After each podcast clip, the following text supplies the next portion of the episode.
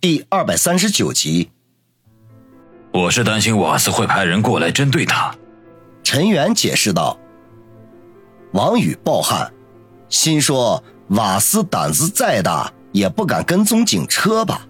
他不是一个可以打十个的吗？那还用我干什么呀？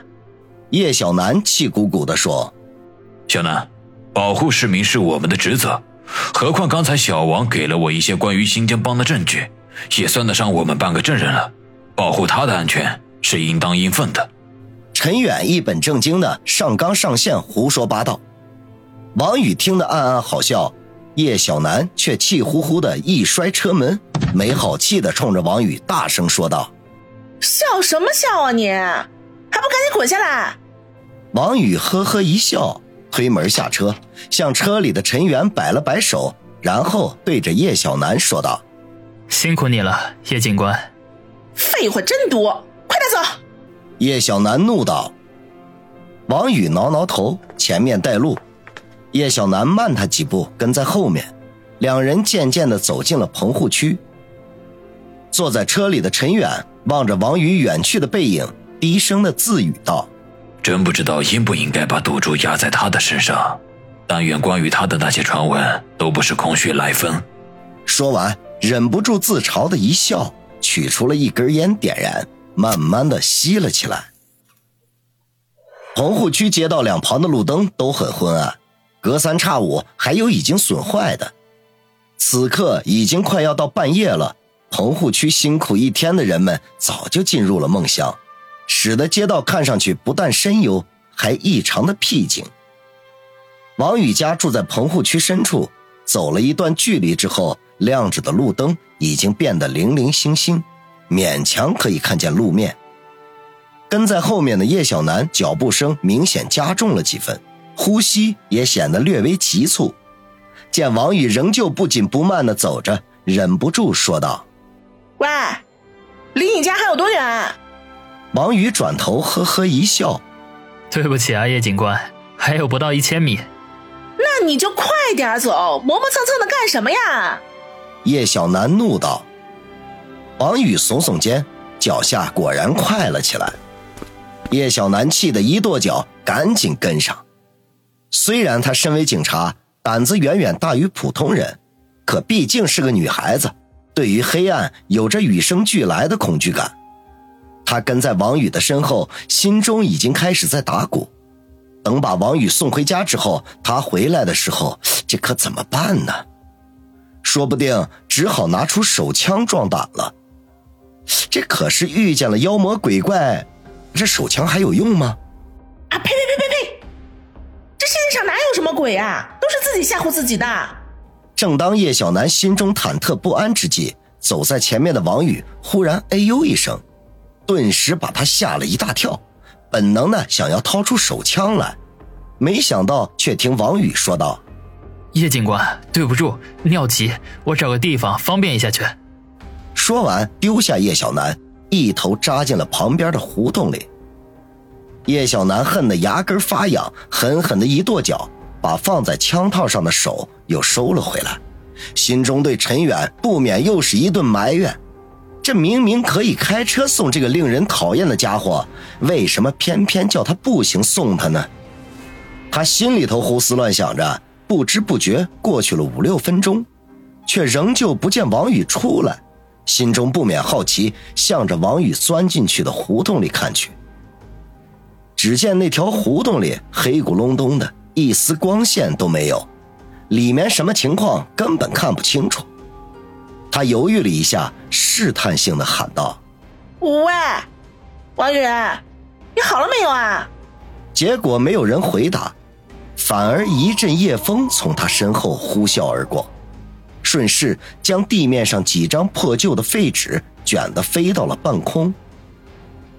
叶小楠只感觉后背发凉，似乎有人在他背后吹风似的，他的心顿时提到了嗓子眼儿。为了壮胆，声音提高了好几分。王宇，你能不能出来呀？信不信我把你抓出来？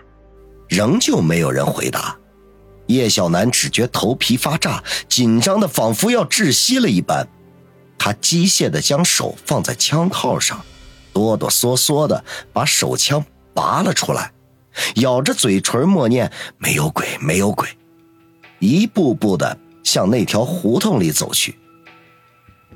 越是接近那条胡同，他越是感觉到自己的双腿沉重，仿佛灌了铅似的。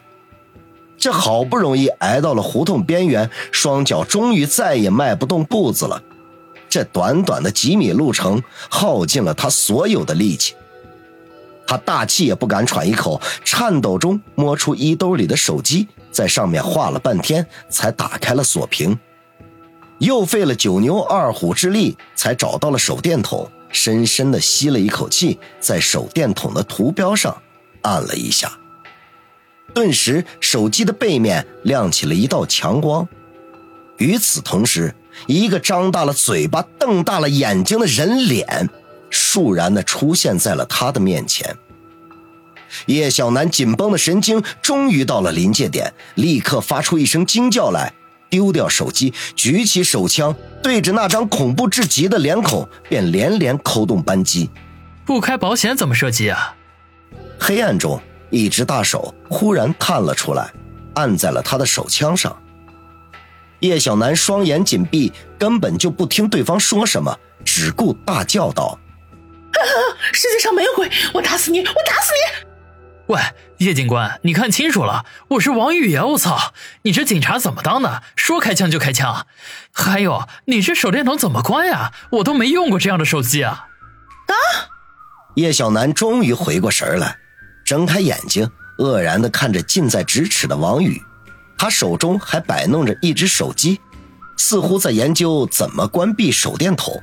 你你你你你你刚才跑哪去了？叶小楠差点哭出来。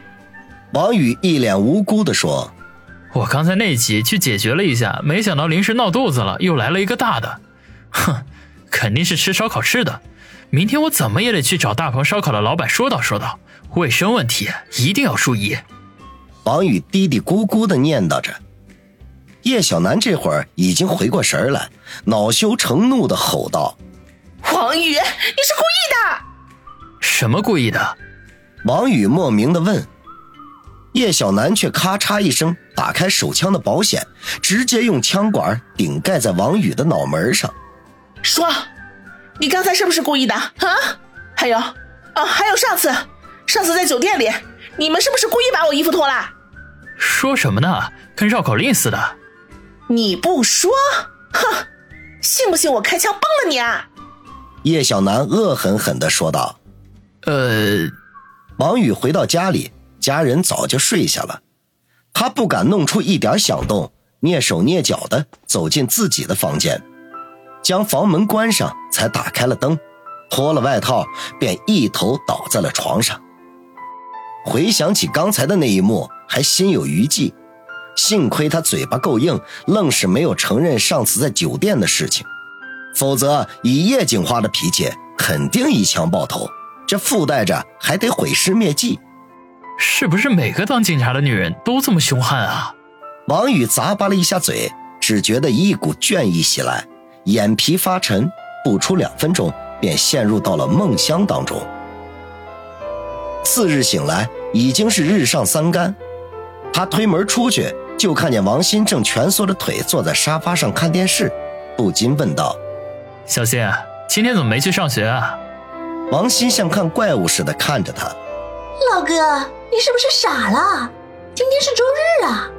王宇一拍脑袋，顿时想了起来：昨天是周六，他本来和杨思思约好去市里看楼盘的。结果出门的时候接到了孙卫良的电话，这才上演了昨晚惊险的一幕。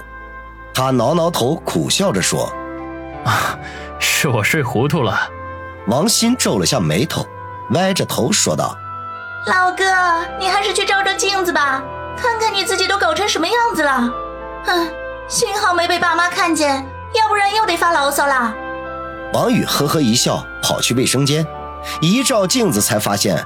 镜子里头的自己蓬头垢面，满脸淤青，这要多狼狈有多狼狈，看样子是昨晚那场群架留下的后遗症。